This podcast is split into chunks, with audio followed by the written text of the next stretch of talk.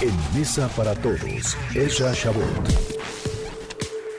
La mezcla mexicana de petróleo en el suelo, las bolsas del mundo cayendo, el dólar por las nubes. Cesra, querido Rashabot, qué panorama este, ¿no? ¿Cómo te va? Así es. Buenas tardes, Manuel López San Martín. Sí, 18 de marzo, 18 la mezcla, en un precio que pues obviamente ya no lo vuelve rentable, mucho menos para el tema de refinerías y andar invirtiendo en cosas que de por sí no lo eran, no eran rentables y ahora, ahora mucho menos. Eh, esto es un tema de pánico, no hay nada más que hacer y por supuesto hasta dónde puede llegar esto Manuel es algo que no lo podemos saber no lo son, es, es, imposible el gobierno norteamericano le mete miles y miles de millones de millones de dólares tratando de darle liquidez a un mercado un mercado que simplemente al estar paralizado no sabemos bien a bien cómo es o cuál será el resultado porque no hay no hay un precedente en este sentido. Nunca habíamos visto una economía mundial parada parada totalmente. Y parada quiere decir que no hay actividad, que lo único que está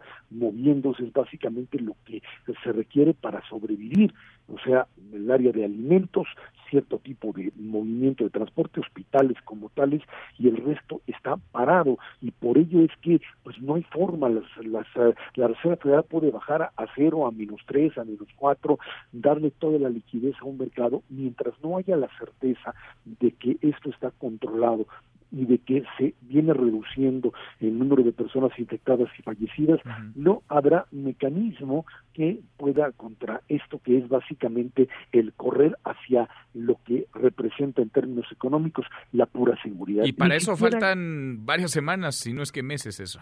Así es, por eso es que este fenómeno en donde normalmente cuando se dan estas situaciones de pánico se corre hacia el oro, y tomar y comprar oro. No, el oro se cae. ¿Por qué? Porque lo que se requiere es efectivo, cash, o sea, dólares en efectivo que se pueda acceder a ellos para poder comprar y por eso es que todos corren hacia el dólar y si ves todas todas las monedas, la libra esterlina, el euro, por supuesto el peso mexicano, todas, todas caen de manera impresionante frente a algo que es pues la moneda refugio que es el dólar y en función de ello Manuel es que ahí estamos metidos en esto. Mientras no aparezca una lucecita al final del túnel que nos diga aquí ya estamos en la parte baja de la curva o empezando a la parte baja de la curva no habrá nada que hacer. El pánico está ahí y hay que pues guardar la calma y no cometer pues a veces eh, cierto tipo de excesos que terminarían por hacer pedazos la propia economía de las personas.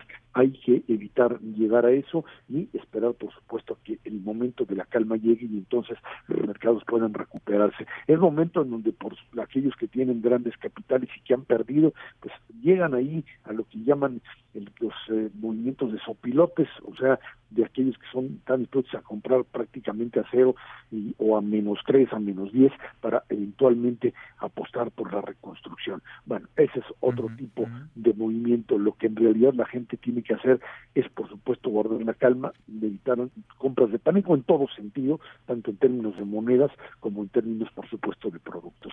Ahí estamos, guardar la calma y, por supuesto, evitar, evitar a toda costa que esto que es la enorme falta de confianza que termine por hacer pedazos la economía de las personas en medio de lo más importante que, es preservar la vida. Es lo más importante, es lo más urgente y parece que no todas las autoridades, particularmente la de México, está en el sentido correcto a lo que ha dictado la Organización Mundial de la Salud. Del impacto económico, pues habrá tiempo de recuperarnos, ojalá es vendrá, inevitablemente vendrá, veremos el impacto aún es muy difícil cuantificarlo y calcularlo. Te mando un abrazo y gracias. Gracias, igualmente, Manuel, buenas tardes. Muy buenas tardes.